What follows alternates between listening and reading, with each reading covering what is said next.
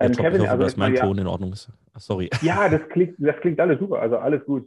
Es ist okay, ja, also perfekt. ich glaube mal in der heutigen Zeit äh, geht es ja jetzt hier nicht um die Perfektion des Tons, weil manche übertreiben da auch. Es geht ja auch um den Input, den man so ein bisschen reinbringt den mhm. Leuten. Und wenn das ein bisschen mal knirscht, ich kenne so viele Podcasts, wo ich mir denke, verflucht, wo haben die den aufgenommen? War der gerade im Auto unterwegs oder irgendwie sowas, ja? Und wahrscheinlich war er es auch oder sich. Aber irgendwie kriegt man es ja einmal mit. Also insofern cool. Ja, also erstmal, äh, ja, offiziell, hallo Kevin, ich grüße dich.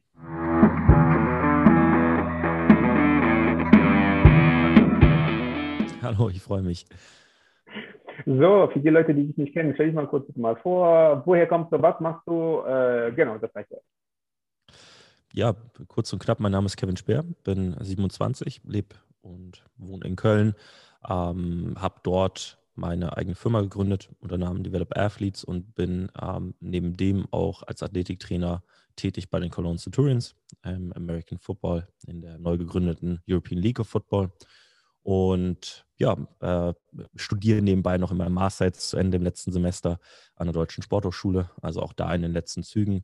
Und äh, ja, das äh, sollte erstmal der Gröbste sein. Äh, wie ist denn dazu gekommen, dass so Football, ich meine, so Football ist mittlerweile größer. Seit den letzten mhm. sagen wir, drei, vier Jahren wurde es so ein bisschen immer mehr durch die Ausstrahlung von NFL, bei RAN etc. alles. Wie kommt es dazu bei Football da so? ja, mehr oder minder eigentlich Zufälle. 2014 ähm, war ich äh, das erste Mal in den USA mit, mit einem guten Kumpel und dort habe ich eigentlich wirklich American Football erst kennengelernt. Vorher, man, man hat mal den Super Bowl nachts geschaut, aber so wirklich Bezug zu dieser Sportart hat man nie gehabt oder ich zumindest nicht.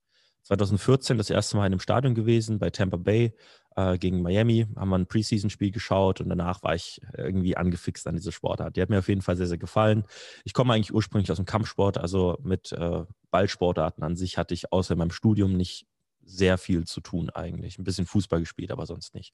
Aber die, die Sportart fand ich einfach unfassbar interessant. Ich fand sie halt ähm, durch ihr vielseitiges Profil, das halt gefühlt jeder daran teilnehmen kann, ähm, extrem interessant und habe das halt immer so ein bisschen im Hinterkopf behalten und habe dann immer mehr Football geschaut, ähm, mich mehr dafür interessiert und dann kam ja auch langsam ähm, dieser Schwenk darüber, dass äh, Pro7 Max bzw. RAN das ins Programm übernommen hat und dann wurde es halt immer ein bisschen präsenter. Als ich dann 2016 an der Sporthochschule begonnen habe, in meinem Studium, habe ich mir halt schon recht früh gedacht, ich muss Praxiserfahrung sammeln, so gut es geht und habe dann im zweiten Semester einfach mal E-Mails rumgeschickt. Und es gab zu dem Zeitpunkt zwei etwas ähm, höherklassigere Mannschaften in Köln. Das sind die Cologne Crocodiles, die kurz vorm Aufstieg in die erste Bundesliga waren und die Cologne Falcons, die in der Regionalliga gespielt haben zu dem Zeitpunkt. Ich habe beiden eine E-Mail geschrieben und habe gesagt so, hey, ich möchte ganz gerne ein Praktikum Athletiktraining machen. Wie schaut es aus? Ich würde euch gerne unterstützen. Ich möchte gerne da was machen. Gibt es da irgendwelche Möglichkeiten? Von dem einen Verein habe ich nie eine Antwort bekommen. Von dem anderen Verein habe ich einen Tag später vom Head Coach die Nachricht bekommen, hey, wir brauchen eh für den Winter einen Athletiktrainer. Hast du Bock, das zu machen? Gut, so hatte ich auf einmal kein Praktikum, sondern ich hatte einen Job. Ähm, so einfach äh, geht es halt manchmal. Und 2016 im November bin ich, äh, habe ich dann gestartet, ähm, nachdem ich mein Programm vorgestellt habe.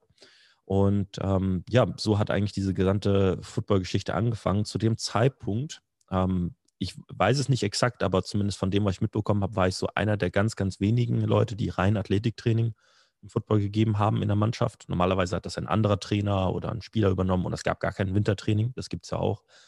Und äh, habe dann halt eben ähm, über mehrere Monate ein Programm durchgezogen. Die Mannschaft ist, wie gesagt, in die erste Liga aufgestiegen. In der ersten Saison äh, knapp nur die Playoffs verpasst, also hatten eine sehr, sehr erfolgreiche Saison. Darauf in der Saison sogar in die Playoffs gekommen, 2018 und ähm, hatte mich da so ein bisschen festgesetzt in der Sportart. Ähm, das äh, durch viele Faktoren bedingt, aber letztendlich einfach sehr, sehr viel Glück gehabt und war dann quasi irgendwie so ein bisschen der Football-Guy.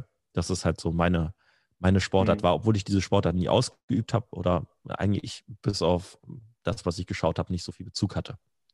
Und ähm, um das fortzusetzen, 2018 bin ich dann in die USA gegangen. Ich habe parallel 2018 noch die U19, U16 übernommen also relativ viele Mannschaften gemacht. Ähm, 2018 bin ich in den USA für ein Auslandssemester, habe an der University of Florida studiert und dort auch ein Praktikum bei den Florida Gators gemacht, in einer Football- oder College-Football-Mannschaft, die relativ hoch spielt. Ähm, die sind in dem Jahr, glaube ich, sind wir Achter im National Ranking geworden. Also war schon, war schon recht gut unter dem neuen Head Coach. und äh, 2019 zurückgekommen, nur noch bei U19 gewesen, da den Junior Bowl gewonnen mit unserer Mannschaft und seit 2021 dann, um das jetzt mal fix abzuschließen, ähm, ähm, bei den Cologne Centurions gelandet. Ähm, eben wie schon gesagt, neu gegründetes Team in der neuen Liga und seitdem ähm, leite ich dort den Athletikbereich und werde das auch in 2022 fortsetzen. Sehr cool. Ähm, ich finde es auch sehr, sehr spannend, weil ähm, bei uns war das ja so, um damit so ein bisschen so weiß, wie es bei mir losgegangen ist. Ähm, ich hatte mit Football auch null zu tun. Also ich habe den Sport nicht gespielt oder irgendwie sowas gar nicht. Mhm. Ähm, ich war bloß in Oklahoma an der OU, habe dort studiert, war 2000, ähm, 2008, 2009 für zwei Semester so ein bisschen gewesen. Und das war die Saison, wo wir gegen ähm, gegen Gators, glaube ich, im mhm. Endspiel waren, wo dann äh, verloren wurde gegen Team Thibaut. Ähm, und dann eben Sam Bradford eben halt dort ähm, auch ähm, Heisman ge äh, gewonnen hat.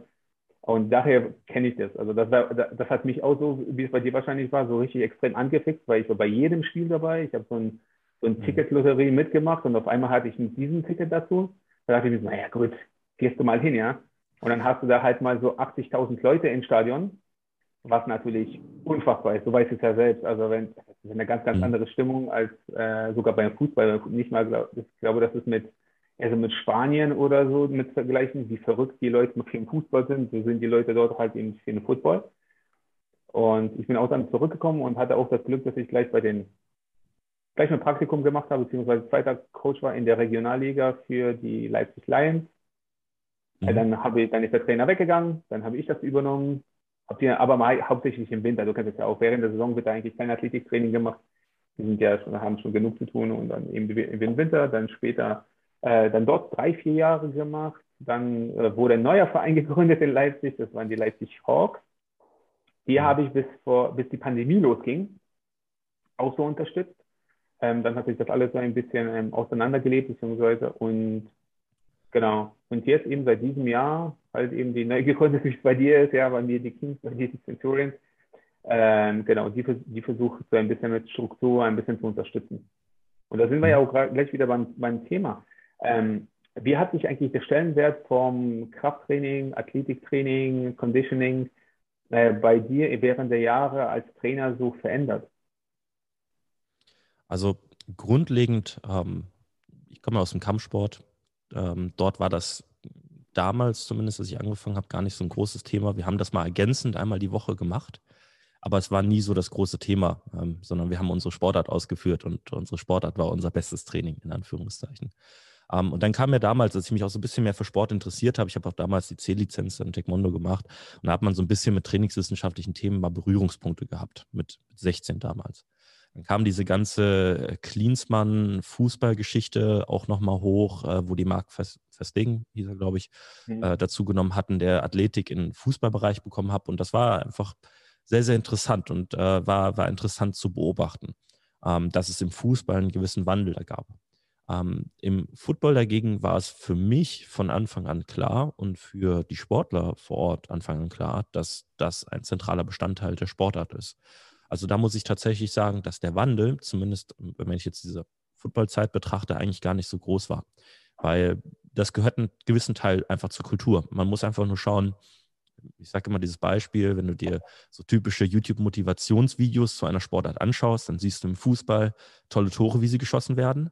Und bei Football siehst du zur Hälfte, wie die Jungs im Kraftraum sich völlig verausgaben und zur anderen Hälfte siehst du dann Highlights aus dem Spiel weil es einfach eben zu dieser Kultur des Sports in gewisser Weise dazugehört. Also für jeden ist das eigentlich vollkommen klar und es ist überhaupt kein Diskussionspunkt, ob jemand Krafttraining machen soll oder nicht. Ähm, wenn ich jetzt über meine eigene Trainerkarriere nachdenke, ist es natürlich so, dass es über die Zeit ähm, immer mehr Bedeutung dazu gewonnen hat. Also je mehr man sich in, mit dem Thema beschäftigt hat, desto mehr ähm, hat man dann so die Bedeutung und den Stellenwert auch letztendlich mitbekommen. Gleichzeitig muss man aber auch sagen, dass man über die Zeit gelernt hat, dann wieder zu priorisieren und herauszufinden, dass Krafttraining eben nicht alles ist, sondern halt auch eben ähm, ja gewisse Prioritäten verdient, aber eben nicht das gesamte Training ausmachen sollte, auch über den gesamten Winter. Und das ist das, was ich zuerst dachte. Ganz viel Maximalkraft, ganz viel Hypertrophie nur ballern, das reicht monatelang aus. Ähm, war dann auch nicht so ganz der Fall. das ist eine tolle Vorbereitung, aber für den Sport an sich, wo du wie blöd auch dieser Spruch ist, wo du keine Langhandel auf, mit auf dem Feld nimmst, aber wo letztendlich nicht äh, exakt diese Fähigkeiten immer abgefordert werden, ist es nicht unbedingt die beste Vorbereitung. Deswegen auch da muss man über die Zeit äh, lernen zu differenzieren, aus meiner Meinung äh, oder aus meiner Sicht heraus. Aber insgesamt kann man sagen, natürlich, es hat einen riesen Stellenwert und zumindest wenn ich über meine Kontaktsportler, American Football spreche, das ist für die in der Saison und auch in der Offseason eigentlich absoluter Standard, dass man ins Gym geht und äh, das ist überhaupt kein Diskussionspunkt. Wie ist denn der Unterschied zwischen den deutschen Spielern äh, mit Training und äh, den Imports? Die Akzeptanz äh, vom Krafttraining. Ja, also Akzeptanz äh, ist da überhaupt, äh, also da gibt es eigentlich wenig Unterschiede, muss ich ehrlicherweise sagen. Bei den Imports ist manchmal, die sind immer so und so. Ähm, die einen sind trainingsstärker, die einen sind trainingsfauler, aber das ist, das ist eine komplett andere Thematik, dass denen die Wichtigkeit bewusst ist. Das ist äh, bei allen klar. Aber äh, bei den deutschen Spielern muss man halt immer dazu sagen, dass diese ihren Sport eben nicht Vollzeit durchführen. Wohingegen die Importspieler, die halt nach Deutschland kommen, normalerweise einfach auch nur ihren Sport ausüben und entsprechend Zeit haben, halt auch vormittags ins Gym zu gehen und zu trainieren. Die deutschen Spieler müssen nicht nur ihren Job, ihr Studium oder ähnliches handeln, sondern auch das Training dreimal die Woche plus halt noch zusätzlich ins Gym zu gehen und, und, und.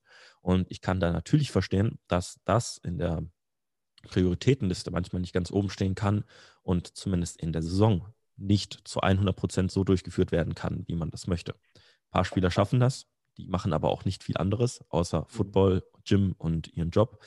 Ähm, aber auch da muss man halt eben schauen, wie kann man mit dem minimalsten Aufwand den, den maximalen Output erreichen. Und äh, man ist dann schon froh, wenn die deutschen Spieler in der Saison ihren Soll erfüllen und zumindest das Mindeste machen, ähm, weil das auch da in dem Fall nicht eine Selbstverständlichkeit ist, dass sie die Zeit dafür haben. Ja, definitiv. Ich meine, ich denke mal, dass das, also was, mein, was so äh, meine Erfahrung über die letzten Jahre war, ähm, Football ist meiner Meinung nach zu schnell zu cool geworden. Mhm. Ja, das bedeutet in diesem Falle, die Leute sind, äh, gerade besonders in der Jugend, äh, ähm, äh, wollten die Jungs lieber äh, schnell Helm, äh, schnell Pads anhaben und cool aussehen, Hauptsache irgendwelche Bands von Under Armour und weiß ich was alles. Aber mhm. wenn man die dann gesagt hat, okay, was mal im Gym, hast du mal das gemacht? Hast du, nee, nee, nee, nee, nee, ich will ja Football spielen. Wo ich mir denke, so bei denen ist definitiv äh, ein Teil, das überhaupt noch nicht angekommen, obwohl sie es ja wissen, dass sie es machen müssten. Aber halt einfach dieser Coolheitsgrad ist einfach zu groß geworden. Und das mhm. höre ich auch von älteren Spielern die eben halt immer noch in Vereinen irgendwo tätig sind, die immer noch versuchen, das, die alte Denke, äh, wo die sagen, ach, wenn die jetzt gegen mich spielen würden, die würde ich komplett kaputt machen, die würden sich sofort verletzen, da würde nie was funktionieren, ja. Das hörst du auch sehr, sehr häufig, dass die älteren Hasen sozusagen sagen, ähm, dass ich halt auch, äh, dass die Jungs da ein bisschen weicher geworden sind. Es gibt wahrscheinlich solche und solche, ja, also das kann man nicht komplett pauschalisieren. Generell würde ich sagen, ein bisschen haben sie bestimmt recht. Aber äh, deswegen war ja die Frage, wie ist denn das mit den Deutschen etc. alles, weil bei uns sehe ich ganz wenig auch von den Leuten, die auch in der, in der Elf gespielt haben, dass sie mal so ins ja. Gym gegangen sind. Ja. Und aufgrund vieler ja. Faktoren, die du auch gesagt hast, weil wenn du noch einen Job hast, wenn du zwar ein bisschen Geld bekommst, ist ja schön und gut, aber du musst ja noch, dann spiel, trainierst du noch, dann hast du noch deine Vorbereitung für die Spiele, dann hast du ja noch, weiß ich was alles, da ähm, da geht ja trotzdem noch sehr, sehr, sehr viel Zeit einfach mal ähm, drauf. Mhm, Tatsache. Aber man merkt es auch bei den älteren Spielern. Die, die Jungs, die länger in der Liga bleiben und länger spielen, sind meistens ein bisschen äh, bewusster mit ihrem Körper umgegangen und haben entsprechend auch was investiert. Und die sieht man auch regelmäßig am Trainieren. Also ich habe Spieler, ähm, die ich trainiere, die haben, bevor sie mit mir gearbeitet haben, circa denselben äh, Plan von irgendeinem College äh, sieben Jahre lang am Stück durchgeführt. Aber die haben den fünfmal die Woche gemacht. Mhm. Die haben auch ihre Fortschritte damit gemacht und die waren regelmäßig dabei und äh, ich kenne die ganzen Sprüche, die da kommen. Aber auch da, ähm, ich habe jetzt hauptsächlich vom, vom Senior-Bereich, also über 18 gesprochen. Bei den Jugendlichen kann ich nur das bestätigen, was du sagst. Die wollen Football spielen, die wollen äh, schädeln. Das ist einfach deren, deren liebste Beschäftigung und das haben wir halt 2019 ganz, ganz stark geändert bei unserer U19, beziehungsweise 2018, 2019. Wir haben 2018 ganz knapp die Playoffs verpasst gegen Düsseldorf auch noch. Das war äh, das Schlimmste eigentlich, was passieren konnte. Äh, ganz knapp in den letzten zwei Minuten eigentlich. Ähm, und äh, entsprechend war man sehr motiviert, ähm, was reinzustecken. Ich glaube, Ende Juli waren wir schon fertig und wir waren also ich war leider nicht da, weil ich in Florida zu der Zeit war, aber Moritz, ähm, mein Kollege, hat das damals übernommen und ich kam im Januar dazu, aber ich glaube im September hatte man bereits begonnen und sich für die Saison, die im April beginnt, schon vorbereitet. Und dieses Programm, was wir auch über die gesamte Saison durchgezogen haben, was ein kleines Novum war, beinhaltet halt auch eben dreimal die Woche Krafttraining mit der Mannschaft und eben noch zweimal die Woche Athletiktraining auf dem Feld. Das heißt, wir hatten besonders zum Anfang der Offseason extrem viel Zeit mit den Sportlern verbracht. Über die ganze Preseason, also sage ich mal jetzt Februar, März, immer noch dreimal die Woche Krafttraining aufrechterhalten und dann in der Saison ein bis zweimal die Woche das eben gehalten das, was die Spieler gemerkt haben, und wir hatten eine, eine unfassbar dominante Saison ohne eine einzige Nicht-Kontaktverletzung. Also wir hatten keine einzige Verletzung, die in irgendeiner Weise auf, auf äh, äh, schlechte Vorbereitung und ähnliches vor, äh, zurückzuweisen ist. Und auch Kontaktverletzungen, glaube ich, äh, hatten wir so gut wie gar keine. Wenn nicht sogar doch eine wüsste ich. Aber das war es auch für die gesamte Saison, was im Football halt echt äh, ungewöhnlich ist. Und das war die Saison, wo die Jugendlichen richtig erkannt haben, Krafttraining bringt was. Wir haben, die haben teilweise so eine gigantische Entwicklung durchgemacht. Und ab dem Zeitpunkt, ähm, nach, nach zwei, drei Monaten, wo sie eben regelmäßig dabei waren, haben sie eben die Wichtigkeit erkannt. Davor die Jahre war es nicht der Fall. Da haben die Jungs, die äh, ein bisschen pumpen wollten und so weiter, die haben halt trainiert. Und allen anderen war das irgendwie egal. Die wollten einfach nur Football spielen und das funktioniert auch noch in der Jugend. Im Herrenbereich nicht mehr, auch nicht mehr so gut. Aber in der Jugend, das hat denen einfach einen unfassbaren Vorteil gebracht. Und ab da an hat das so ein bisschen auch unsere Kultur in der Jugend Mannschaft damals geprägt, dass jeder zum Krafttraining gehen wollte und auch irgendwo musste, äh, weil das ganze Team mitgezogen hat und die hatten auch einfach unfassbaren Spaß daran äh, gewonnen, weil sie gesehen haben, wie viel ihnen das eigentlich in ihrem Spiel bringt. Das Aber das muss man erstmal kreieren. Ja. Dann ist ja zwei Sachen, die ich jetzt, äh, bevor ich vergesse, und zwar, dann gibt es ja ab nächstes Jahr ja auch wieder neue Derbys. Das ist ja bei euch dann wirklich Düsseldorf. ja. Ja, ist halt jetzt so. Also ich bin mit dieser, mit der, mit der, ähm, wie hieß die NFL Europe, bin ich nicht aufgewachsen wie viele andere Spieler. Ja. Weil, wie gesagt, 2014 erst Football richtig kennengelernt. 2008, glaube ich, war die letzte Meisterschaft der NFL Europe. Ähm, damals Ryan Fire noch ein ganz, ganz großes Thema gewesen und äh, hat bis heute noch eine riesen Anhängerschaft. Entsprechend war die Freude darüber, dass sie wiederkommen nächstes Jahr in die ELF sehr, sehr groß. Ähm, ich sag mal so, wir nehmen die Competition an äh, sind aber auch natürlich äh, der Situation bewusst, dass NRW nicht unendlich Spieler hat. Und zwei mhm. Mannschaften auf Profiniveau, die keine 30 Kilometer voneinander entfernt ähm, positioniert werden, dass da sehr, sehr viel ähm, Recruiting und ähm, ja, so in Hintertürchen und so weiter passiert ist, ist eigentlich klar. Und äh, deswegen sind wir da sehr gespannt, äh, wer bleibt, wer geht, wer wechselt. Das wird eine mhm. Riesengeschichte werden. Ja, das wird auf jeden Fall spannend. Also gerade nächste Saison, da gerade noch mit den zwei österreichischen Teams, die ja von Natur ja. aus schon stark sind, vor alle beide. Ja, also mit, wie mit Wroclaw. Ich glaube mal, beide Teams spielen schon seit Ewigkeiten zusammen oder das, der Core ist eigentlich immer gleich, was natürlich auch einen riesen Vorteil gegenüber anderen Teams mit sich bringt. Also es wird auf jeden Fall sehr, sehr spannend. Mhm. Sehr cool. Definitiv. Dann ähm, wie ist es eigentlich gekommen, dass, äh, warst du eigentlich schon immer selbst im Rheingym, äh, dass du dort trainiert hast, dass, äh, dass ihr den, das nutzen könnt? Weil das ist ja auch eigentlich ein Novum, weil ich meine, ich kenne, also eigentlich so einzeln, das, das ist ja fast wie so ein Kölner, äh, so ein Gym nur für die Footballer auch, also sehr viel dort. Ja. Ähm, sowas hat man ja eigentlich nirgendwo in Deutschland. Also kommt mir jetzt nicht so auf den Stegreif noch raus. Wie ist es denn gekommen? Ja, das war 2016. Also ich war nie vorher Mitglied dort. Ich habe auch gar nichts mit dem Gym vorher zu tun gehabt. Ähm, ich wusste eigentlich gar nicht mal, dass es groß existent war, muss ich ehrlicherweise zugeben. Aber 2016 war es halt so, dass ähm, ich das erste Gespräch mit dem Headcoach geführt habe und er meinte, ja, wir versuchen für den Winter eine Location für Krafttraining auf die Beine zu stellen und äh, dass wir das und das machen. Und äh, dann habe ich halt entsprechend damals halt auch schon Pläne geschrieben, als ich das erste Treffen richtig mit ihm hatte, um meine Pläne für die Offseason vorzustellen. Und da war der größte Teil war halt schon Krafttraining. Und da hat er mir gesagt, so, nee, das klappt diese Saison nicht. Und dann hatte ich halt nur auf dem Feldtraining gehabt. Und wir haben halt schon gesagt, so, boah, so richtig das Wahre ist das halt jetzt nicht. Wir hatten verschiedene Pläne ausgeheckt und damals in dem Sommer 2017 hatten wir ein Meeting, wo es dann hieß, gut, wir arbeiten wahrscheinlich im Winter mit dem Rhein-Gym zusammen. Also äh, wir werden dort reingehen. Und ähm, ich hatte damals schon den Paul, einer der Gründer, ähm, kennengelernt. Ähm, und äh, bin dann damals für einen Termin mal dort vorbei, habe mir das mal ganz angeschaut. Die haben von dem Geld, was sie damals von den Crocodiles bekommen haben, haben sie halt auch nochmal Rex gekauft, haben sie ein bisschen ausgestattet. Und dann haben wir damals samstags und sonntags, nachdem das Gym geschlossen hat, noch Trainingszeiten bekommen von 14 bis 15.30 Wirklich die wahrscheinlich bescheuertsten Trainingszeiten, die du wünschen kannst, weil da hat wirklich gar keiner Bock drauf zu kommen.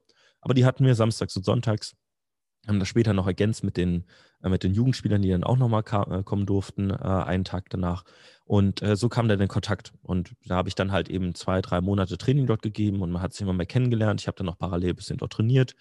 Und dann habe ich mal nachgefragt, wie schaut es denn aus? Kann ich denn hier ein bisschen was aushelfen? Und ich möchte ganz gerne halt mir auch ein bisschen was aufbauen. Ähm, Gibt es da Möglichkeiten? Und entsprechend hat man einen Deal gefunden und seitdem bin ich irgendwie auch Teil des, des äh, immer größer werdenden Rheingym-Teams. Das Rheingym an sich ist gigantisch gewachsen ähm, seit 2017. Man kann halt wirklich sagen, das ist, äh, ist ein Footballer-Gym, weil irgendwie die Hälfte unserer Mitglieder spielen Football, äh, was halt auch so ein, so ein absolutes Novum ist. Oder zumindest, sagen wir mal so, Hälfte unserer Mitglieder sind äh, leistungssportlich unterwegs in irgendeiner Weise, versuchen, äh, üben irgendeine Sportart aus. Ähm, und äh, jetzt haben wir die dritte Halle eben dazu bekommen, wo, wo acht Full Racks nebeneinander stehen ähm, mit Rasenfläche und Co., die halt wirklich einem, einem College äh, ähneln so ein bisschen. Und äh, haben wir auch diesen Frühjahr gemeinsam Teamtraining gehabt, gemeinsam mit äh, 40 Spielern gleichzeitig. Und es macht einfach unfassbar Spaß, wenn du mit so vielen Leuten gleichzeitig trainieren kannst. Und entsprechend bin ich halt froh über die Möglichkeiten, die halt hier entstanden sind und äh, bin sehr, sehr froh, dass Sascha, der ähm, als Besitzer jetzt dabei ist und Katharina, dass die das unterstützen und, und äh, fördern, dass halt eben das weiter wächst und dass wir uns da herausheben in dem Bereich.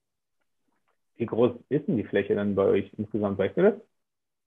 Also ich glaube, dass wir vorher knapp 900 Quadratmeter hatten und jetzt nochmal 450 dazu bekommen haben. Mhm. Ähm, also so roundabout 1,3, 1,4 müssten wir, glaube ich, haben, wenn ich. Äh, ja, das ist ich würde mal sagen, weiß. das ist schon einzigartig so in Deutschland in dieser Hinsicht.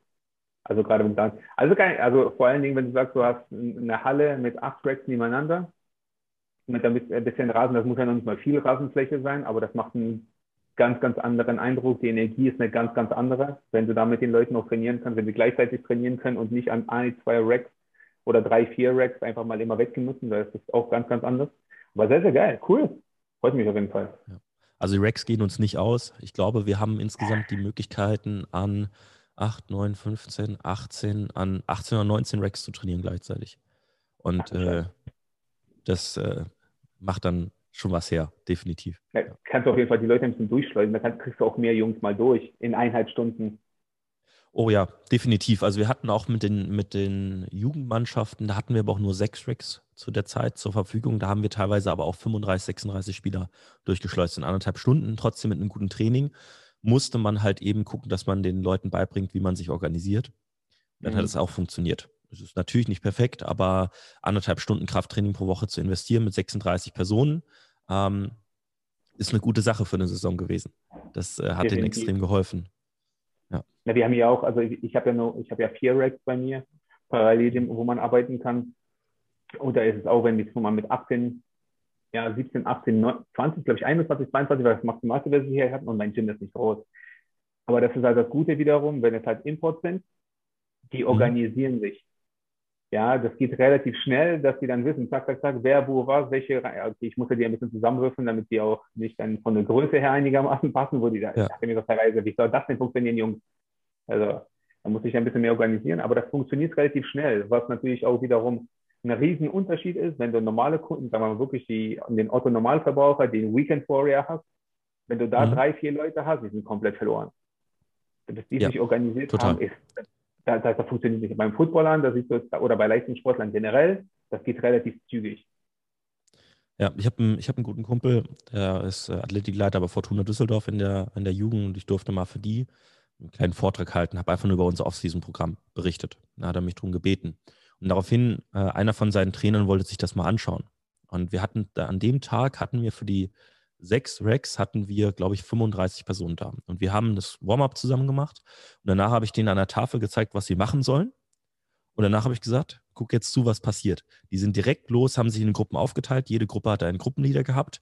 Die haben entsprechend dafür gesorgt, dass das Equipment da ist, dass die Scheiben geholt werden, dass halt alles organisiert ist. Und die haben dafür gesorgt, dass direkt gefragt wird, wer hat welches Gewicht, was machen wir als nächstes. Dann haben zwei Personen immer umgesteckt, die nächste Person hat trainiert. Das ging, also es ging wie am Fließband. Dem, der, die Kinnlade ist bei dem runtergefallen. Der hat das nicht geglaubt. Das ist jetzt aber keine besondere äh, Leistung von uns. Das ist einfach, weil die Footballer so selbst an der Thematik interessiert sind, dass das für die völlig klar ist, wir wollen es maximal aus anderthalb Stunden rausholen. Deswegen müssen wir jetzt richtig äh, ranziehen und, und äh, da ordentlich Tempo machen. Und das funktioniert. Du musst die richtigen Strukturen schaffen, denen sagen, was sie machen müssen. Und dann verstehen die auch, dass das, äh, dass das selbst mit sechs Personen an einem Rack funktionieren kann. Ja, und vor allen Dingen ist es so, wenn du sagst, du hast 60 bis 90, du hast in Anführungsstrichen nur 60 bis 90, das ist relativ viel Zeit man kriegt halt da auch viel rein. Also man muss, wie du gesagt hast, wenn es organisiert ist, die müssen, die Pause muss ja auch, kann ja auch vernünftig genutzt werden für andere Sachen, für irgendwelche Remedials oder Accessories, die die machen können, noch irgendwelche mhm. anderen eigentlich in Schwächen arbeiten können. Und so ist es bei uns ja auch gewesen, dass ich gesagt habe, aber sehr, sehr ähnlich dem, was du auf die Tafel, dort steht das, ihr wisst ganz genau, das, das, das, das wird nach dem gemacht. Wenn ihr Fragen habt, fragt. Und dann wurde das, haben die es einfach selbstständig hintereinander gemacht und musste jetzt nicht großartig viel erzählen. Das ist, und das ist dann halt ein Riesenunterschied, beziehungsweise auch ein Vorteil und dann macht es auch Spaß, wenn es gut organisiert ist. Ja, es ist halt äh, ein Unterschied, wenn du halt so ein Konzept oder so eine Struktur einführst. Das hat natürlich am Anfang Aufwand, aber später bist du weniger mit Bemuttern und mit Erklären und mit äh, einfachen Dingen beschäftigt ähm, und du kannst dich wirklich auf deinen eigentlichen Job fokussieren, nämlich eben zu coachen und die Leute zu unterstützen und manchmal auch anzuschreien ähm, und ein bisschen ja. anzufeuern. Äh, das gehört auch zu dem äh, Job so ein bisschen dazu. Und ähm, entsprechend muss man da halt eben schauen, dass man sich eine ordentliche Struktur überlegt, schaut, dass man das ähm, ordentlich organisiert und dann ist das alles locker möglich, auch in großen Gruppen. Ja, vorausgesetzt, dass sie die eigene Motivation dazu haben. Also wenn du natürlich ja, 20 Fußballer hast, die haben keine Lust darauf und das ist, ein, äh, das ist ein Übel und jeder will sich davor drücken, dann musst du dir ein anderes Konzept überlegen. Das funktioniert mit denen nicht. Ja, das ist immer gerade auch ein gutes, äh, gutes Thema. Wie findest du eigentlich jetzt mittlerweile den Unterschied oder wie viel ist mit dem Fußball passiert? Ich, ihr seid in der Region, ihr habt so viele Vereine, Fußballvereine, du kriegst es ja, ja mit. Hundertprozentig wie ist gerade so die, dort die Akzeptanz im Krafttraining? Ändert sich da was? Merkst du was wirklich so aktiv da was passiert oder? Das ist eine gute Frage. Ähm, ich glaube, es ist mittlerweile sehr gut angekommen. Ähm, also das, was ich aus, bei Fortuna sehe, sowohl Düsseldorf als auch Fortuna Köln, ähm, wie auch äh, beim FC und ähnlichen, also in sämtlichen Jugendabteilungen ist es eigentlich recht gut angekommen. Du brauchst halt jemanden an der Athletikleitung, der sich auch darum ähm, schert und der sich darum kümmert, entsprechend, dass Konzepte eingeführt werden, die für die Jugendlichen auch funktionieren und für die Sportler. Im Profibereich ist das immer eine schwierige Geschichte, weil jeder so ein bisschen eigen ist und ähm, die wechseln manchmal den Verein und dann hast du da äh, in deiner gesamten Karriere zehn verschiedene Athletiktrainer gehabt. Jeder erzählt dir irgendwas anderes. Da würde ich auch irgendwann verwirrt sein, wenn ich mich nicht mit der Thematik selbst auseinandersetzen würde. Ähm, es ist aber so, wenn du halt eben gute Konzepte auf die Reihe bringst, ist es kein Problem. Und ich sehe definitiv, dass die Akzeptanz größer wird, dass dort mehr gemacht wird. Also zumindest, dass das Base-Level, das, das Fundament auf jeden Fall öfter gemacht wird äh, und besser und mehr akzeptiert wird. Ähm, ich weiß von äh, Kollegen, dass es in manchen Jugendmannschaften ein bisschen boykottiert wird aus Trainerrichtung, dass es immer noch nicht die große Akzeptanz findet, aber ähm, ich habe schon das Gefühl, dass insgesamt die Tendenz schon dahin geht, dass man merkt, okay, es ist ein zentralerer Bestandteil, es ist nicht unwichtig und wir sollten daran Zeit investieren. Aber ähm, das ist immer von Jugendmannschaft, von Trainer zu Trainer unterschiedlich, der entsprechend da auch eben seine Priorisierung setzt und sagt, ich gebe so und so viel Zeiten eben frei. Und bei uns ist es halt der Fall, im Football mal abgesehen von der Akzeptanz, ist es so, dass wir bisher auch den Fall hatten, dass uns die äh, Cheftrainer komplett frei haben machen lassen. Die meinten, hier hast du die Zeiten, mach, was du willst mit den Jungs. Ich vertraue dir. Und ähm, das, das ist ein Rückhalt, den man sich wünscht. Und das ist ein Rückhalt, den sich sicherlich einige Fußball-Athletiktrainer auch äh, an mancher Stelle wünschen würden.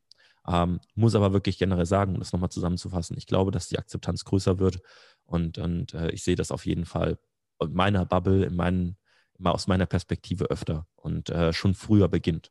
Dass es nicht mehr nur im U18, U17-Bereich beginnt, sondern schon Konzepte für die U12, U10 bereits eingesetzt werden. Ja, also bei uns gibt es ja nicht so viel, aber also es gibt genug Fußballvereine, aber man kriegt ja eigentlich nur von den Großen ja so ein bisschen mit, dass ein bisschen bisschen mehr gemacht wird, aber da wird auch teilweise noch äh, meiner Meinung nach zu viel mit instabilen Untergründen, mit zu viel Boso, mit zu viel TRX und so. Also es wird ja immer noch so als Krafttraining verkauft. Für mich ist es so, mhm. ja, also das ist das, was, was ich immer noch so ein bisschen sehe. Also wäre mal schön, wenn man die Jungs mal eine, eine schöne Kniebeuge machen könnten, wenn ein bisschen nochmal, weil gerade die Fußgelenkmobilität bei den Jungs ist ja auch ein bisschen aus, äh, ausbaufähig mhm. und solche Sachen. Äh, aber prinzipiell, ich glaube, wie du, wie es auch bei euch ist, es wird besser. Aber es ist ja, über die Qualität. Die, über die Qualität brauchen wir nicht zu sprechen. Das ist ja nochmal eine ganz andere Thematik. Es zu tun und es richtig zu tun ja. sind nochmal zwei verschiedene Dinge. Ähm, hatte einen, einen Sportler, das ist jetzt äh, Profi, der war bei einer ähm, Jugendmannschaft, Jugendbundesligamannschaft in U19. Der hat mir erzählt vom Krafttraining.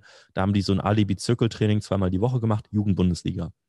Und äh, haben halt äh, äh Gewichtüberübungen gemacht ähm, oder zumindest äh, versucht zu machen.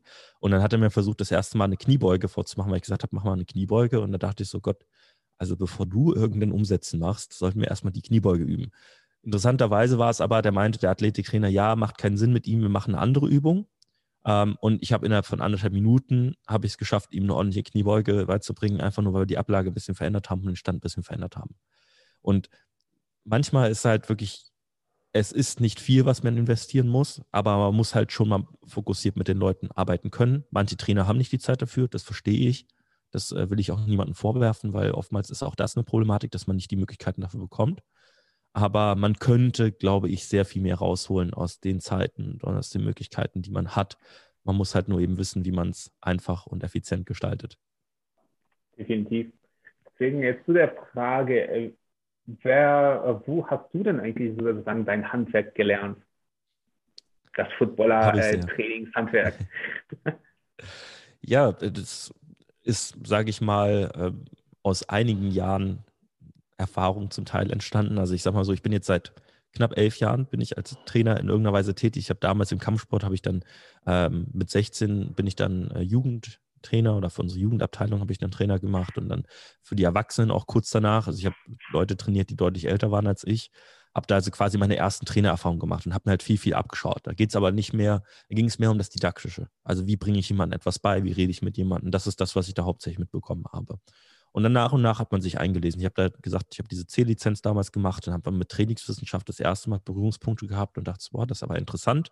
Da kam dann noch der, der äh, Lehrgangsleiter, der hat damals Flexibars verkauft. Kennst du noch diese, äh, die ja, Flexibars? Die, ja, die äh, mit dem Griff drinne. Ja, ja das äh, war dann voll der Hit damals. Ähm, äh, der wollte uns die auf jeden Fall auch andrehen äh, insgesamt. Und wir haben da ganz vielen, ganz, ganz viel Quatsch gemacht aus meiner heutigen Sicht. Aber es war vollkommen in Ordnung, das kennenzulernen. Ähm, durch den Schritt muss man immer gehen. Ähm, habe dann aber für mich gemerkt, ich muss da was draus machen. Also ich habe ein bisschen geschwankt, was mache ich nach dem Abitur? Das war 2013, 2014 noch ein freiwilliges Jahr gemacht. Und dann musste ich mich halt entscheiden, welche Richtung ich gehe. Und ich habe mich damals entschieden, Sportwissenschaft zu studieren. Habe das erste Jahr in Gießen gemacht. Das war mit so rehabilitationslastig. Habe da aber schon meine Fitnesstrainer A-Lizenz parallel gemacht und mich halt sehr, sehr viel eingelesen, mit vielen Themen beschäftigt. Ähm, was jetzt kein Qualitätsmerkmal ist, aber ich habe mich zumindest mit den Thematiken beschäftigt oder versucht.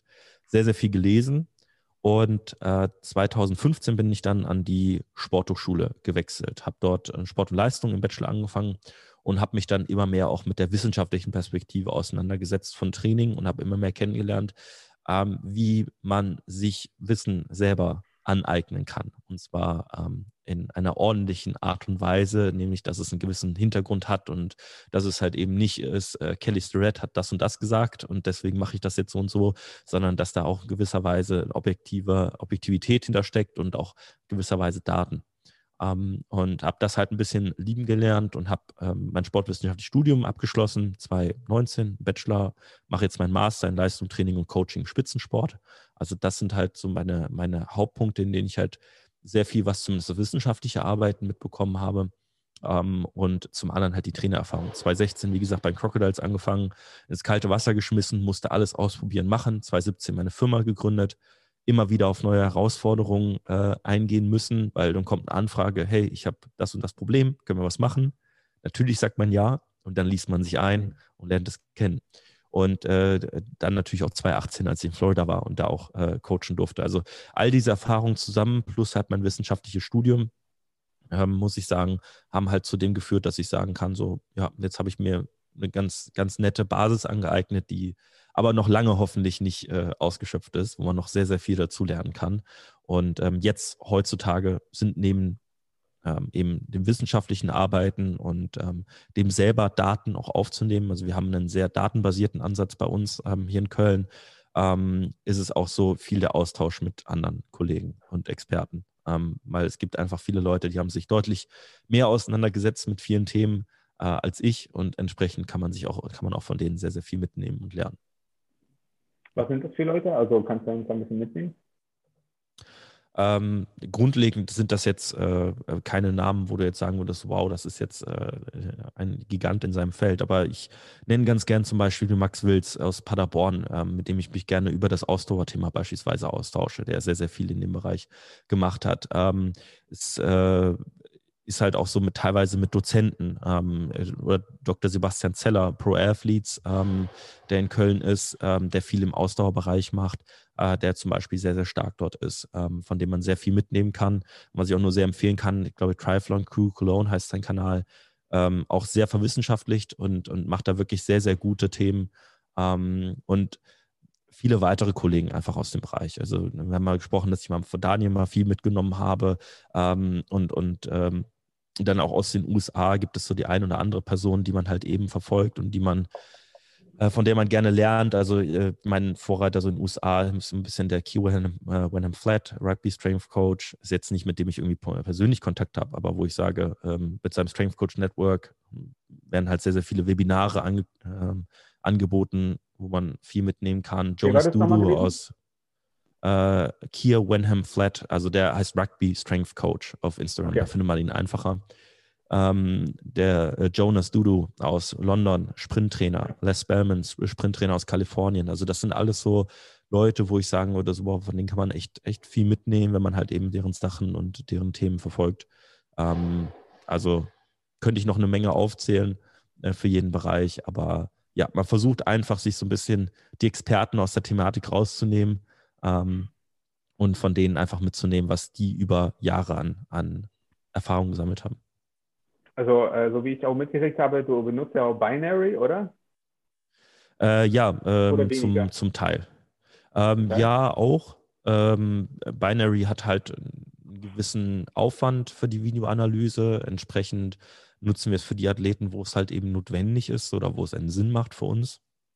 Binary zu nutzen. Also da geht es ja um die Analyse von Bodenkontaktzeiten, Flugzeiten, Schrittfrequenz, Schrittlänge. Ähm, entsprechend für die Athleten, mit denen wir ein bisschen mehr fokussiert arbeiten. Ja, wenn ich jetzt eine Mannschaft von 50 Leuten habe, schaue ich die nicht alle durch Binary, weil dann bin man nämlich 50 bis 100 Stunden dran. Das ähm, macht auch nicht so viel Sinn, weil man Bild für Bild eben Punkte verschieben muss und das äh, macht nicht ganz so viel Spaß.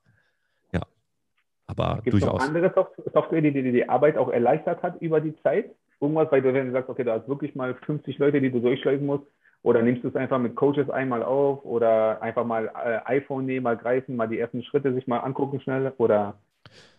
Ja, also beispielsweise Coaches Eye war schon immer ein großer Bestandteil bei uns.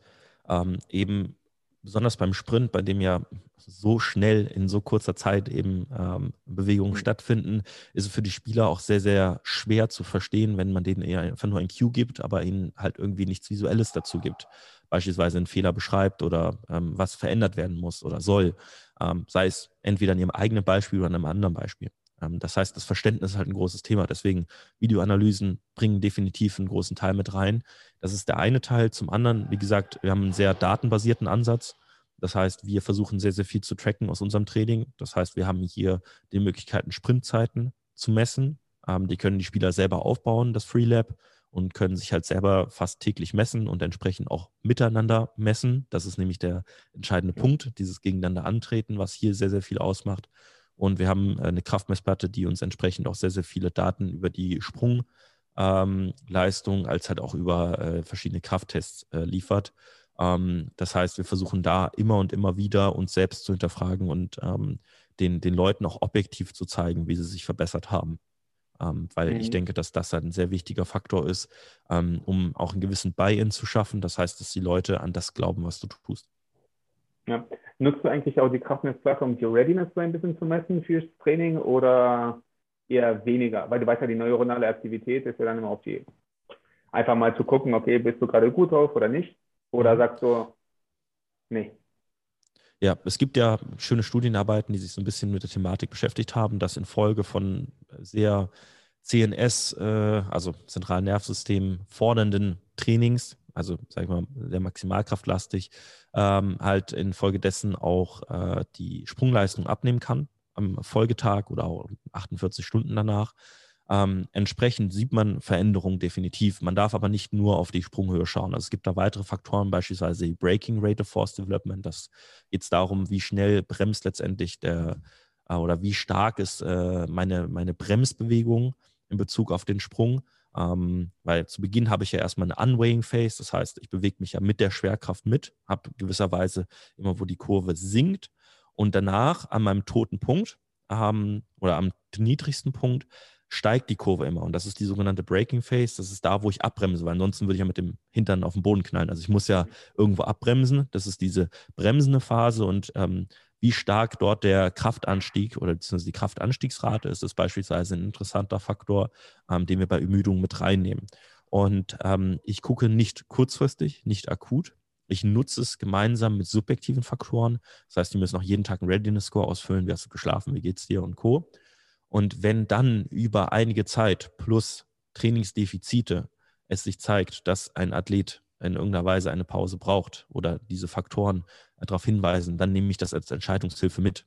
Aber ich werde niemals nur, weil er einen Tag schlechter springt, mein Training ändern, das Volumen ändern und den Intensitäten ändern. Ähm, das passiert nicht, nicht akut. Aber wenn ich sehe, dass mehrere Faktoren in die Richtung zeigen, dann kann man beispielsweise sagen, hey, du brauchst jetzt mal einen Deload außerplanmäßig, wir sollten mal ähm, eben was einplanen. Ähm, das ist schon wichtig. Es gibt ein paar Trainer, die jetzt nicht nur einen Counter-Movement-Jump nutzen, sondern halt eher reaktive Sprünge oder Drop-Jumps. Äh, das habe ich jetzt so noch nicht gemacht. Das müsste ich mal demnächst testen. Ähm, also um Readiness zu testen. Aber äh, ja, akut nicht, langfristig ja. Hm, okay. Wie oft ähm, empfiehlst du es eigentlich, den Jungs mal noch äh, zu trainieren? Also sagen wir so, okay, Preseason, Offseason, In-Season? Also grundlegend äh, gilt eigentlich für die deutschen Spieler erstmal äh, in erster Linie, wie oft kannst du denn? Was, was kannst du denn leisten? Ähm, aber wir gehen jetzt mal von dem Fall aus, wir haben jemanden, dem das egal ist, er will alles reinstecken, er hat Bock. Grundlegend ist es so, ähm, dass äh, in der Offseason es mir immer ganz lieb ist, ich spreche jetzt mal von Mindestzahlen, dass jemand mal dreimal die Woche auf jeden Fall trainiert zweimal die Woche mindestens im Gym, einmal auf dem Feld nochmal extra was machen, weil ich immer finde, dass diese Verbindung zum Feld, zum Sprinten, zum athletischen Dasein auch immer noch irgendwo vorhanden bleiben sollte. Ähm, aber natürlich wünsche ich mir, dass in der Offseason jemand eher drei, viermal die Woche ins Gym geht und vielleicht ein bis zweimal die Woche aufs Feld geht. Das wäre sehr, sehr schön. Also insbesondere, wenn kein Teamtraining da ist. Jetzt reden wir von der Preseason, der nächsten Phase. Dort kommen halt eben halt auch Teamtrainings meistens dazu. Da wünsche ich mir natürlich auch eben, dass das Gym relativ präsent bleibt. Das heißt, noch dreimal die Woche auf jeden Fall bleibt. Aber, also zumindest, mindestens, aber äh, das Feldtraining kann beispielsweise zurückgefahren werden, weil sie entsprechend auch eben in ihrer Sportart selbst halt auch eben Richtungswechsel, Sprints und ähnliches durchführen. Das versuche ich dann mal ein bisschen mit dem Krafttraining zu verbinden. Wir haben hier 40 Meter Sprintbahn, wir können das hier machen. Ich weiß, das kann nicht jeder. Ähm, aber wir versuchen es zumindest hier so zu machen und es ein bisschen kompakter zu gestalten. Und wenn wir in Season sprechen, bin ich sehr happy, wenn jeder zweimal die Woche trainiert. Dann bin ich sehr gut dran, aber wünsche mir natürlich auch am liebsten, die Leute sind dreimal. Ähm, viermal wird schon knapp, da wird es halt mit der Regeneration ein bisschen schwieriger, muss man natürlich smart machen. Man kann auch fünfmal die In-Season trainieren, man muss es halt nur richtig gestalten. Aber äh, ich spreche da halt immer von, von Mindestzahlen. Und wenn jemand zweimal die Woche trainiert, dann äh, bin ich schon sehr, sehr glücklich. Wenn er einmal die Woche die ganze Saison mindestens durchtrainiert, dann ist er auch schon sehr, sehr gut dran. Und wenn wir mhm. halt einfach in die Daten schauen, wissen wir, du musst echt wenig tun, um deine Maximalkraft und deine Leistung zu halten. Und äh, mit einmal die Woche ist man schon, schon sehr gut bedient, um zumindest seine Werte zu halten. Ah, das klingt auf jeden Fall sehr, sehr gut. Dann ähm, gehst du dann, ähm, sind deine Phasen dann auch so, wie, wie man es mal sagt, so drei bis vier Wochen, danach wechselst du die oder guckst du solange sie sich steigern, solange es geht, äh, behältst du die Phase bei bei den einzelnen Spielern und wenn du merkst, okay, gut, dann geht es wieder runter, okay, dann Deload und dann geht es in eine neue Phase zum Beispiel oder wie versuchst du das zu gestalten? Grundlegend ähm, wenn wir jetzt vom gesamten Teamtraining sprechen, ist das halt schon eher festgesetzt, weil ich da schwer auf ähm, einzelne Individuen eingehen kann. Wenn ich jetzt von 1 zu 1 oder Online-Coaching, wo ich ja hauptsächlich unterwegs bin, äh, spreche, ist es halt so, dass es sehr individuell vom Athleten eben ist und abhängig davon ist, ob er noch Fortschritte macht. Ähm, es gibt Phasen, es gibt Trainingsphasen, in denen Blöcke länger durchgezogen werden können und am besten auch sollten, weil die Person macht halt in Woche 5 und 6 immer noch Fortschritte. Warum soll ich den Trainingsplan halt komplett abändern? Klar gibt es vielleicht in Assistenzübungen oder ähnlichem gibt es Veränderungen, Intensitäten ändern sich, Volumen ändert sich vielleicht, aber am Ende der Trainingsplan an sich als solcher bleibt eigentlich zum größten Teil bestehen. Es gibt aber auch Trainingsphasen, in denen man nach vier Wochen einen Wechsel braucht. Also das mache ich alles abhängig davon, wie verändern sich die Daten, wie verändert sich die subjektive Wahrnehmung auch des Athleten insgesamt aber solange er sich steigern kann, bleibt ein Block erhalten. Und das setze ich nicht fest an x Wochen. Das mag ich überhaupt nicht. Ähm, es kommt meistens darauf hin, dass ein Athlet vier bis sechs Wochen einen Block gut durchziehen kann und dann ein Wechsel kommt. Das ist meistens so, aber es ist nicht immer der Fall. Und äh, für diesen Fall will ich zumindest äh, die Möglichkeit offen lassen, einen Block zu verkürzen oder zu verlängern, je nachdem, was der Athlet eben in dieser Situation braucht. Ah, okay. Das macht ja auch komplett Sinn ja, also es macht ja wenig Sinn, wenn jemand sich gerade schön nochmal beim Steigern ist, es würde noch was einiges gehen und dann sagst du, okay, gut, jetzt wechseln wir die Phase komplett auf was anderes. Wäre auch ein bisschen hinderlich vielleicht. Ähm, dann, wie, wie stehst du eigentlich zu separaten äh, Tissue Works? Damit meine ich zum Beispiel wirklich mal ähm, extensive, extensive Pliometrie oder sowas, um die Achillessehne noch ein bisschen äh, zu bearbeiten, damit die ein bisschen, oder sagen wir mal auch ein bisschen die Knie, die Patella ein bisschen vorzubereiten ohne dass wir wirklich mal schwere Gewichte ähm, einfach mal bewegen. Auch wenn wir wissen, klar, die Spannung auf das Gewebe macht sie resilienter, mhm. logisch. Aber sozusagen in der Preseason nochmal, äh, gehst du auf solche Sachen ein oder hast du deine Basics, die du immer so anwendest? Grundlegend muss man sich ja bewusst sein, alles was Sprint und Sprung betrifft, sind das Lasten und Intensitäten, die halt so hoch sind, wie sie im Kraftraum nicht äh, herstellbar sind. Also im maximalen Sprint haben wir sieben bis achtfaches Körpergewicht pro Bein. Ich möchte mal jemanden sehen, der sieben bis achtfaches Körpergewicht einbeinige Kniebeugen äh, durchführt. Das äh, funktioniert nicht. Ähm, mal abgesehen davon, dass es eine andere Range ist, aber man versteht das, das Grundkonzept. Und auch bei Sprüngen ist es, je nachdem, wie die Fallhöhe ist, ähm, kann das zwischen drei bis zwölffaches Körpergewicht sein, was auf einen wirkt. Ähm, entsprechend muss man auch eben sich darauf vorbereiten. Und äh, da ist es halt eben so, dass man sich nach und nach dran ähm, heranwagt. Weil das Problem ist, beispielsweise auch diese Saison, die Leute kommen aus einer Corona-Saison, sie haben nicht gespielt, sie haben im Winter nicht im Gym trainieren können. Wir haben im April angefangen, das war noch zwei Monate vor der Gymöffnung. Ähm, die Leute durften, konnten mit uns ein, zwei Mal die Woche hier trainieren, ähm, über eine Sondergenehmigung. Aber die Thematik ist, alles, was halt Sehnen oder Muskelsehnenapparat betrifft, war nicht vorbereitet. Und ist, bereits im dritten Training wurde Vollkontakt abgefordert. Im zweiten Training hatten wir schon voll Sprints gehabt und ähnliches.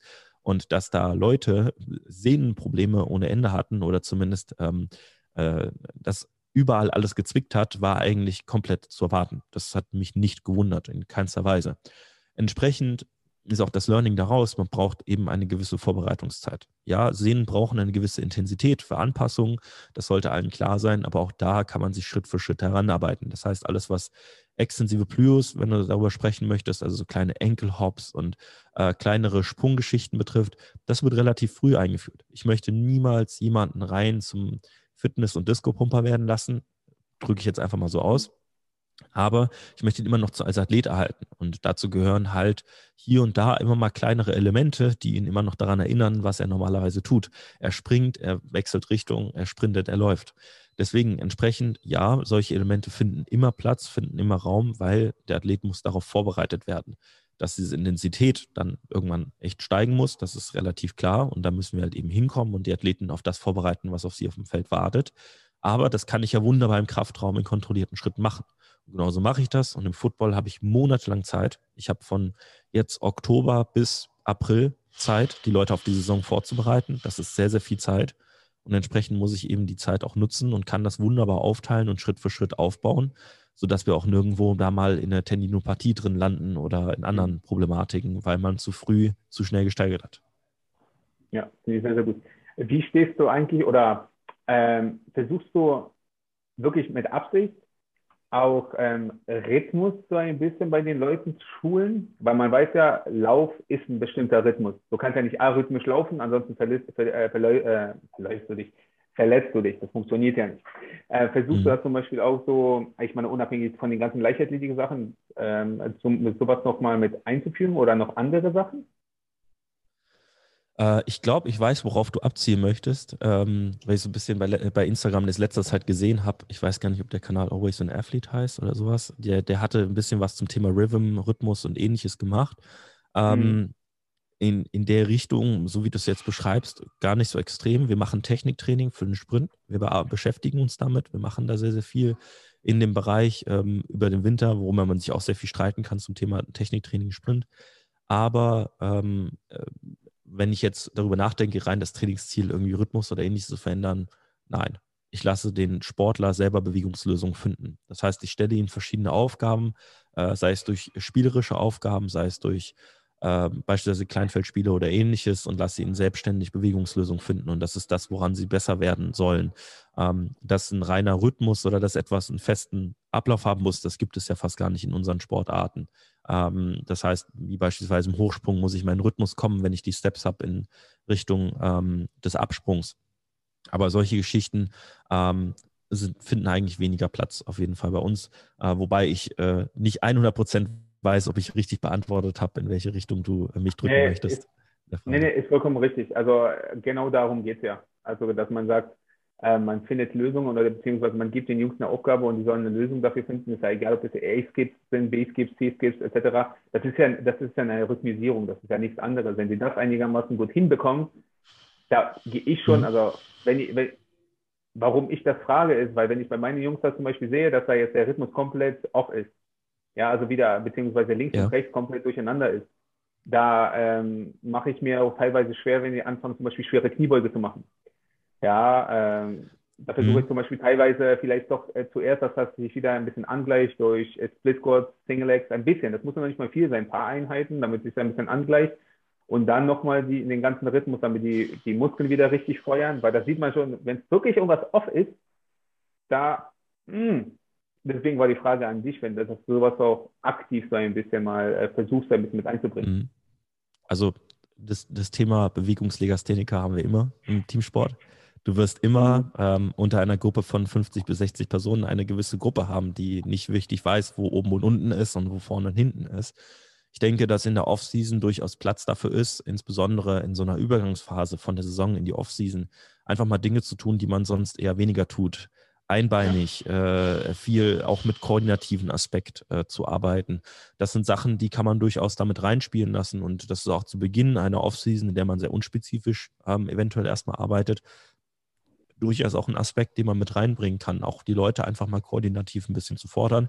Aber wie gesagt, ich sehe es halt mehr aus der Perspektive, was machen sie in ihrem Sport und sie werden halt immer wieder neuen Herausforderungen gestellt.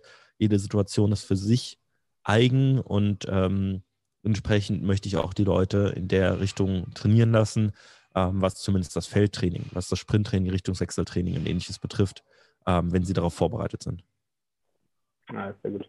Du hast ja gesagt, du bist ja äh, hauptsächlich im Online-Training unterwegs. Wie ja. viele Athleten hast du denn aktuell, die du oder begleiten darfst? Das ist ja nicht muss, sondern darf. Das ist ja was Positives. Wir rechnen mal die Centurions raus. Sind wir, also ich bin ja jetzt nicht mehr alleine, Lorenz ist mein Mitarbeiter. Ähm, wir zusammen haben jetzt 54 Athleten, glaube ich, die wir wo online sind, betreuen. Wo sind die alle? Deutschland oder wo sind die meisten? Mittlerweile aus elf Nationen. Ähm, cool. Also wir haben äh, es echt breit gestreut. Wir hatten letztens erst, äh, hatten wir jemanden aus Israel da, er hat seinen Onkel in Belgien und dann hat er gesagt, ja gut, ich komme mal rüber, besuche euch. Ich habe einen Athleten in Schottland, äh, in, in äh, Liechtenstein, in der Schweiz, in Österreich, in äh, Spanien. Also es äh, hat sich sehr verteilt und halt auch die Jungs, die jetzt in den USA sind, die kann man jetzt mehr oder minder zuzählen, sind keine Amerikaner, aber die teilweise, die halt jetzt noch, während sie in den USA sind also da haben wir schon durchaus äh, viele Jungs, die aus anderen Ländern kommen, aber der größte Teil macht natürlich die deutschen Sportler aus und die kommen halt aus ganz Deutschland verteilt, aber primär dadurch, dass ich halt auch so bisschen äh, lokal hier angebunden bin, habe ich halt sehr viele Sportler, die auch eben aus Köln, Umgebung oder NRW allgemein kommen. Ja.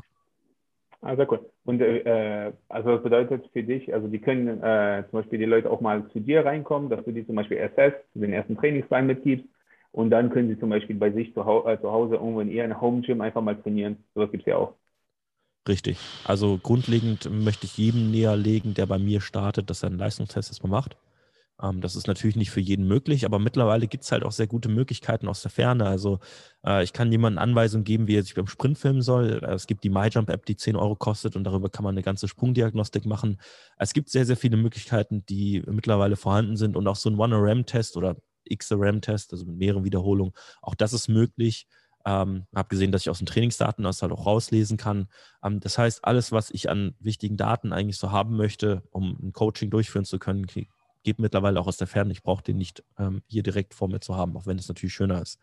Ähm, ja. Entsprechend biete ich das den Athleten an, dass sie das machen können, aber natürlich kann das nicht äh, jeder schaffen. Ähm, entsprechend äh, muss man sich da auf die Situation einlassen, aber die meisten Athleten, die, mit denen wir zusammenarbeiten, die äh, sind eh ein, zwei, drei Jahre eigentlich schon jetzt bei uns und man lernt sich so über die Trainingsphasen, über die Trainingsblöcke kennen, dass man da auch ähm, ja fast schon blind aneinander vertraut und dass man versteht, was der Athlet braucht und woran man arbeiten muss. Sehr, sehr gut. Das klingt auf jeden Fall schon mal sehr, sehr spannend. Auf jeden Fall auch für Deutschland, für, äh, mal von aus, die meisten Jungs sind Footballer. Ja, ja, tatsächlich. Ich wünschte mir mehr Sportarten. Ähm, also ich habe äh, schon durchgemixt aus allen Sportarten, aber es sind meistens immer nur so ein, zwei Personen. Ähm, mhm. Football macht wirklich den, den allergrößten Teil aus, ja. Ja, aber ist doch nicht schlecht hast, eine, hast ja deine Expertise da bewiesen. Also insofern, es könnte schlimmer sein. Tatsache, das stimmt. Äh, wie sieht dein eigenes Training aktuell aus? Oh, ganz schwieriges Thema. Disco-Pumpen. Äh, Disco-Pumpen. Nee, äh, tatsächlich äh, habe ich jetzt letzten zwei Jahre ein bisschen äh, Powerlifting orientiert ähm, äh, trainiert, also sehr maximalkraftlastig. Ähm, man sagt ja immer so ein bisschen, oder wir sagen immer ein bisschen schnapperweise, äh, Powerlifting oder Kraft-3-Kampf ist so das Sammelbecken der, der ähm, das Sammelsurium der gescheiterten Sportexistenzen. Das sagen wir immer so ein bisschen. Da landet irgendwann jeder mal drin. Und äh, auch so bin ich ein bisschen drin gelandet. Insgesamt, mein Kopfsport kann ich jetzt nicht mehr ausüben, aber äh, Krafttraining geht halt sehr, sehr gut.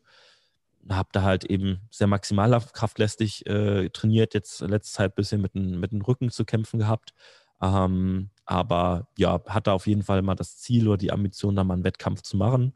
Ähm, aber für mich ist es halt einfach ein Ausgleich und, und Ruhe zu finden. Das ist das, was ich am Anfang meiner Trainerkarriere sehr vernachlässigt habe, weil ich mich nur noch auf meine Athleten fokussiert habe und wo ich mir jetzt halt wirklich auch den, den Raum ähm, nehme und auch tatsächlich in einem anderen Studio trainiere, weil mhm. ich das nicht schaffe, parallel zu meinen Athleten zu trainieren. Es funktioniert einfach vorne und hinten nicht. Ja, zu viele Fragen.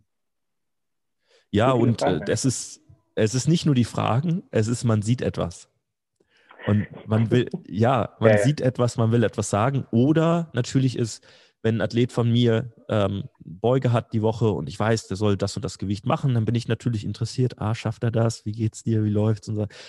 Es funktioniert einfach nicht. Es geht einfach nicht. Und ich bin, äh, hier brauche ich manchmal für meine Einheiten zweieinhalb Stunden. Klingt, klingt furchtbar. Ähm, und wenn ich in einem anderen Studio trainiere, bin ich in 45 Minuten durch. Ja, das ist eine kleine Diskrepanz zwischen beiden. Ja, Tatsache. Ja, und ja, da komme ich wenigstens äh, zum Schwitzen und hier komme ich nicht mal zum Schwitzen, weil ich so lange Pausen dazwischen habe, dass ich tatsächlich wie ein richtiger Powerlifter wirke, auch wenn ich es nicht sein möchte an manchen Stellen. Ähm, aber äh, ja, das ist, macht schon einen Unterschied. Ja, auf jeden Fall cool. Ja, äh, deswegen trainiere ich um 6 Uhr morgens da ist hier nämlich niemand. Da habe ich meine, ich meine Ruhe. Weil während des Tages geht es kann ich, Kann ich nachvollziehen. Ja. Ähm, so, Kevin, ich will dich nicht weiter. Äh, ich denke mal, ihr habt ja noch einiges zu tun. Wir sind schon über eine Stunde in Quatschen. Ich wollte erst eigentlich noch was zu Supplementen und Ernährung und so fragen, aber das können wir vielleicht irgendwann mal nachholen. Sehr gerne. Äh, Habe ich auf jeden Fall nochmal ausreichend. Ja, ähm, wenn die Leute äh, mit dir in Kontakt äh, treten wollen, wenn jemand mit dir zusammen trainieren möchte, wie findet man dich? Grundlegend ähm, über Instagram ist immer so der typische Kanal ähm, mit Develop Athletes. Äh, man findet uns auch äh, unter unserer Homepage mit develop-athletes.com. Äh, findest es bei Twitter, findest äh, bei allen Kanälen eigentlich so, die man, die man so kennt, Facebook. Also da äh, gibt es immer die Möglichkeiten, Kontakt aufzunehmen. Aber der einfachste Weg ist halt typischerweise Instagram. Ähm, auch wenn es um fachliche Fragen oder ähnliches gibt, da bin ich auch immer sehr offen, einfach äh, zu texten. Gibt es äh, Sachen, die du noch äh, für viele Leute so empfehlen würdest, an Podcasts, an äh, Büchern oder ähnliches, wenn sie sich mit der Materie Krafttraining, äh, Konditionstraining äh, einfach mal befassen wollen? Äh, grundlegend gehe ich da immer erstmal einen anderen Weg und sage, mach ein Praktikum. Geh irgendwo hin, mach ein Praktikum, guck jemanden bei der Arbeit zu, weil ähm, du wirst immer mehr mitnehmen, ähm, wenn du eben selber ausführst oder zumindest jemanden beim Ausführen zuschaust, als dass du dir jemals anlesen kannst. Und das ist auch das, die Erfahrung, die ich gemacht habe ähm, mit den Crocodiles 2016, als ich ins kalte Wasser geschmissen wurde. Ich musste jede Woche eine neue Lösung finden jede Woche, ich habe irgendwie ein Trainingsziel, ich muss es irgendwie erreichen, was mache ich? Training umstellen, es kommen so und so viele Leute und so. Man muss mit Problemen konfrontiert werden, nur so wächst man eben als Trainer. Deswegen, das ist für mich der wichtigste Aspekt. Ähm, wenn man aber halt lesen möchte, ähm, gibt es sicherlich viel äh, Material, wo man anfangen kann. Ähm, ich glaube, die wichtigste Fähigkeit äh, ist es auf jeden Fall, äh, in gewisser Weise ein bisschen zu verstehen, was Studien bedeuten und dass man Studien lesen kann. Und auch da kann man halt sehr viele Bereiche finden, ähm, in denen man sich vertiefen kann. Aber, um es jetzt mal abzuschließen, ähm, es gibt im Athletiktraining nicht ganz so viele coole Bücher, wo ich sagen würde, so, wow, die bringen es jetzt auf den Punkt. Es gibt halt so dieses Athletiktraining für sportliche Höchstleistung, heißt es im Deutschen. Ich weiß es nicht, wie es im Englischen heißt. Ähm, dann gibt es jetzt auch die zweite Edition. Das sind ganz viele Autoren, die eben da kleine mhm. Kapitel schreiben, wo man für alles einen kleinen Einblick bekommt. Auch dieses Advanced Strength and Conditioning äh, ist auch ein ganz nettes Buch. Ähm, je nachdem, wie tief man gehen möchte, Super Training von Mel Sif oder äh, Satsyoski ähm, sind, sind alles gute, gute Literatur, aber braucht Anwendung. Das ist der mhm. wichtige Punkt. Man kann wirklich viel lesen. Ähm, und, das ist der wichtigste Punkt, Podcast-Empfehlung. Hört natürlich den Dünn und Schwach Podcast unseren eigenen Podcast. Ich weiß gar nicht, ob wir, ich glaube, das hatten wir gar nicht genannt. Äh, Moritz und ich, äh, Google, haben auch einen eigenen Podcast. Wir wollen euch natürlich nicht abwerben. Hört natürlich äh, den Podcast hier natürlich auch. Ähm, aber wenn ihr Interesse habt, da sind auch jetzt äh, einige Folgen drauf. Der Dünn und Schwach Podcast, da kann man äh, mich äh, öfter hören. Sehr gut, Kevin. Also, vielen lieben Dank für deine Zeit. Ich wünsche euch äh, viel Erfolg bei der Veranstaltung am Wochenende. Ähm, natürlich äh, ja, ich bin gespannt, wie die neue Saison, was für eine Spieler kommen, wer geht, wie entwickelt sich gerade bei euch die Lage, wenn die Teams so nah beieinander sind. Da bin ich schon mal sehr, wirklich sehr gespannt, was so passiert. Ja, und dann, äh, ja, vielleicht sieht man sich ja nächste Saison. Ja, vielleicht könnte ich auch mal nach Köln kommen. Eigentlich ja, sehr gerne. Deswegen, in dem Sinne, gerne. bleib gesund und bis bald. Lass dir gut gehen. Danke dir. Bis dann. Okay. Ciao.